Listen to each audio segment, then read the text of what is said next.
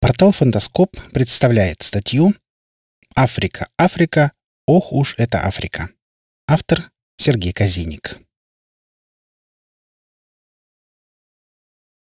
Маленькие дети, ни за что на свете не ходите в Африку гулять.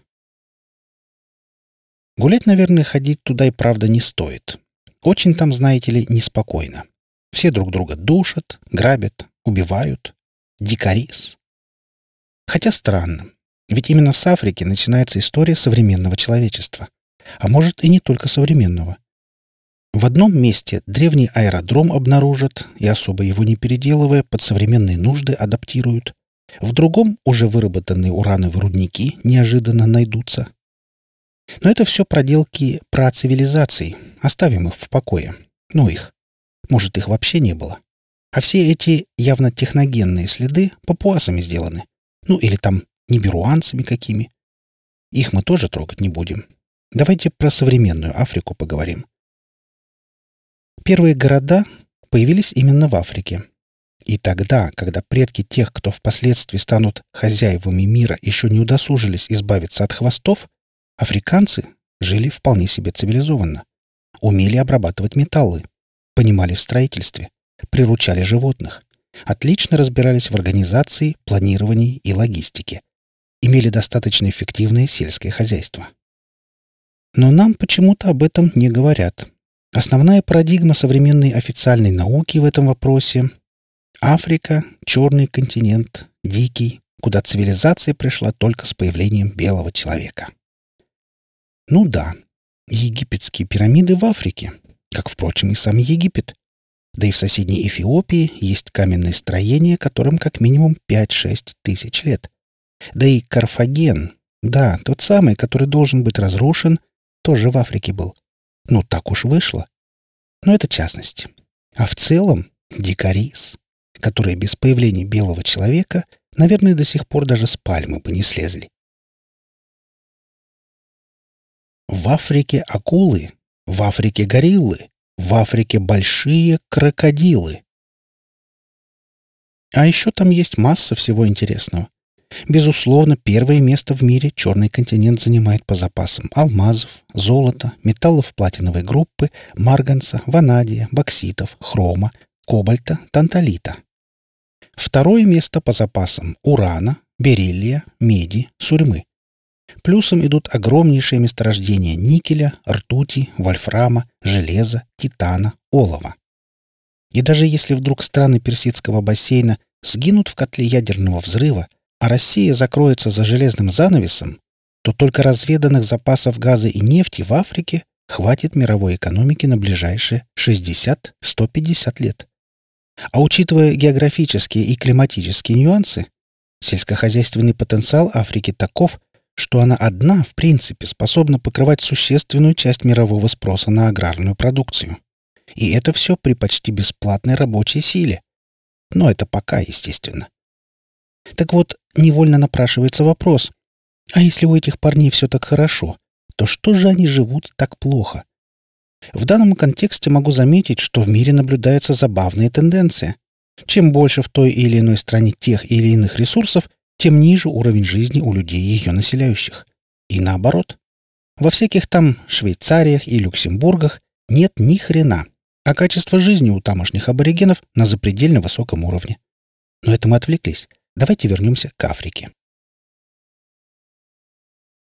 Будут вас кусать, бить и обижать. Не ходите, дети, в Африку гулять. Экскурс в древность мы совершили.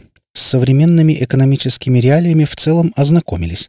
Можно переходить к истории вопроса. А именно, появление белого человека в Африке. Не в буквальном, а в цивилизационном смысле, естественно.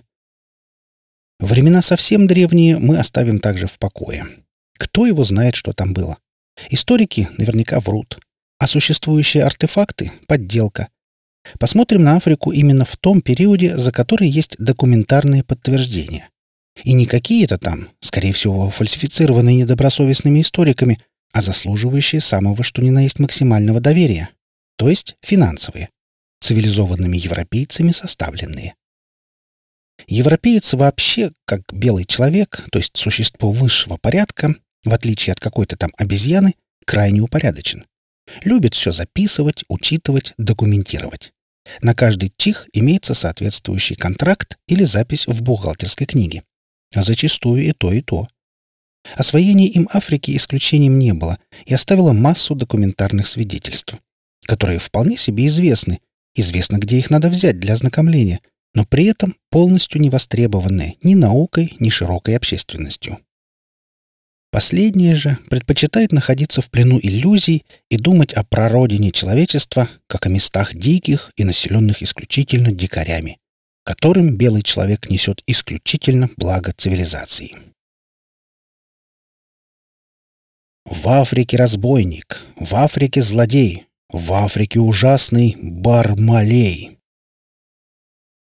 Африка — это условно-бесплатная кладовка для белого человека — где берется нужный в данный момент ресурс и куда убирается ненужный хлам.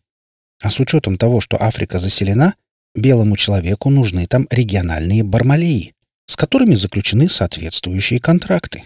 Цивилизация-с. Современные негры Америки, наверное, сильно бы удивились, если бы узнали, что в рабском существовании их предков они обязаны не только белому человеку, который создал всего лишь спрос, но и своим братьям по крови и цвету кожи, которые под этот спрос сформировали соответствующее предложение. Как же так? А все просто. Европеец, осознав, что негр — это ресурс, крайне востребованный за океаном в промышленных объемах, сначала уладил все формальности. Ну, там порешал с Ватиканом религиозный аспект данного вопроса и подтянул под соответствующие экономические реалии законодательство. Далее, посчитав и рассчитав, что экономически нецелесообразно содержать многотысячные экспедиционные корпуса и многочисленные ловчие бригады, которые будут бегать по неизвестной местности и отлавливать аборигенов, белый человек перешел к финансовой и логистической части. Для этого с прибрежными племенами заключили договора, по которым те обязывались отлавливать и сгонять в концлагеря другие племена, территориально более удаленные от моря. Да-да, Концлагеря появились именно тогда, а не в гитлеровской Германии. За что щедро платили. Бусами, зеркальцами, устаревшим оружием. Именно тогда был заложен первый камень фундамента кровавой бани, в которой народы Африки варятся до сих пор. А белый человек в топку этой бани всего лишь эпизодически подбрасывает дровишки. Строго по необходимости. В виде того или иного спроса на требующийся в моменте ресурс под что незамедлительно получает соответствующее предложение от местных бармалеев. Экономикас. Как же так могло случиться, спросит думающий читатель. Ведь когда-то черный континент существенно опережал по своему развитию варварскую Европу. Даже буквально вчера, в средние века, там существовали огромные процветающие страны с городами, которые по численности населения и инфраструктуре превосходили большую часть европейских столиц. А все просто. Случившееся базируется на трех китах. Первый кит — это принцип «разделяй и властвуй». Во всеуслышание озвученный Наполеоном, хотя еще древние римляне его активно пользовали. Именно благодаря ему военный потенциал африканских стран был развернут внутрь себя, на братоубийственную войну, а не на сопротивление внешнему агрессору. Кит второй. Серебряные копья. Это тоже принцип родом из Древнего Рима. Была у римлян поговорка «Там, где стальное копье бессильно, рази серебряным». Суть его предельно проста. Если невозможно страну победить, то можно купить ее элиту и через нее овладеть страной. И, наконец, третий кит — библейский проект, точнее, его финансовая часть. Не давай в рост брату своему ни серебра, ни хлеба, ничего другого, что можно давать в рост а врагам давай. И через это цари их тебе покорятся, а народы подчинятся. То есть именно то, что сейчас известно как судный процент.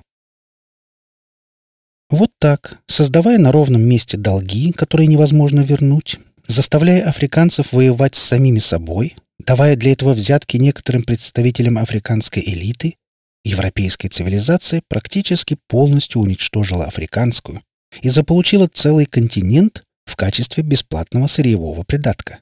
И процесс этот продолжается по сей день. Ну а с теми, кто был с этим категорически не согласен, разговор был короткий. История Ливии и смерть Каддафи — яркая тому иллюстрация. Параллели, я думаю, озвучивать не надо. Все настолько лежит на поверхности, что, чтобы их не понять, надо очень сильно постараться.